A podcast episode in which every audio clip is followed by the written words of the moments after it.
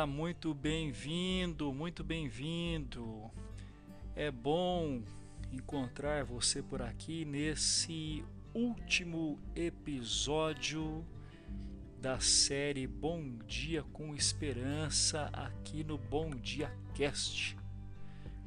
Nesse último episódio eu quero convidar você a fazer um balanço ou a parar para fazer um balanço Antigamente, quando nós chegávamos na virada do ano, algumas lojas no comércio, elas paravam ali por volta do dia 30, 31 e no primeiro dia do ano seguinte elas não abriam, no primeiro dia de janeiro elas não abriam e você encontrava uma faixa em frente à loja dizendo assim: fechado para balanço.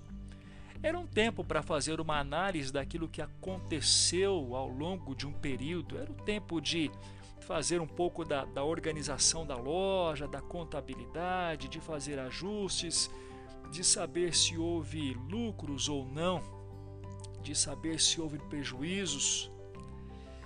E eu diria para você que na vida de quando em vez nós precisamos fechar para balanço. Sim, sim, é isso mesmo, é isso mesmo. Porque quando nós não paramos para analisar as coisas em alguns momentos da vida com um pouquinho mais de calma, nós entramos no cenário do negativismo e nós começamos a olhar para a vida a partir da ótica do copo meio vazio. Isso me faz lembrar daquele antigo desenho da hiena e do leão. Se você é do meu tempo, certamente vai se recordar.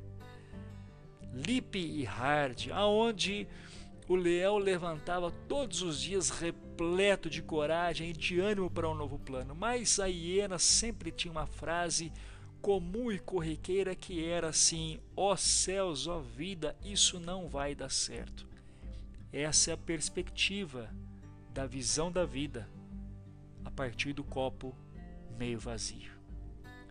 Olha, Azaf, um salmista, músico, fez uma opção importante e interessante lá no Salmo 77, versos 11 e 12, quando ele registrou assim: Recordarei os feitos do Senhor, recordarei os teus antigos milagres, meditarei em todas as tuas obras e considerarei todos os teus feitos. Olha, a nossa tendência normalmente é pontuar aquilo que Deus não fez. E abra um parênteses. Na prática, aquilo que nós achamos que ele deveria ter feito. Fecha o parênteses. Mas, espera um pouquinho.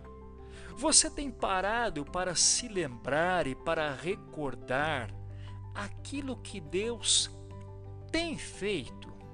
Você tem parado para observar aquilo que Deus tem realizado?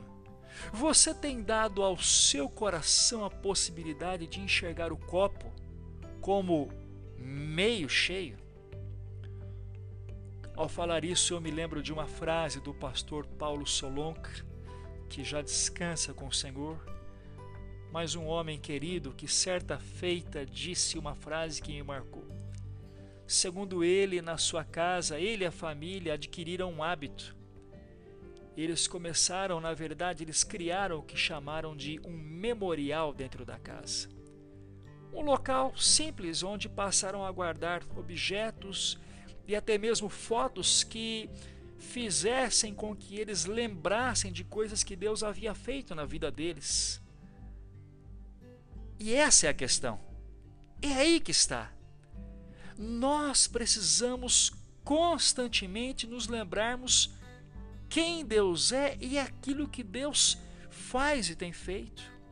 Nós precisamos lembrar o que ele já fez e deixarmos que a nossa mente seja alimentada diariamente por estas realidades. Olha, não é à toa que o profeta Jeremias ressalta, dizendo assim: Lembro-me também do que pode me dar esperança. Graças ao grande amor de Deus, é que não somos consumidos, pois as suas misericórdias são inesgotáveis. Portanto, eu diria a você, de vez em sempre, pare, faça um balanço e perceba o que Deus tem feito. Considere isso e louve-o. Que você tenha um bom dia, cheio, repleto de esperança.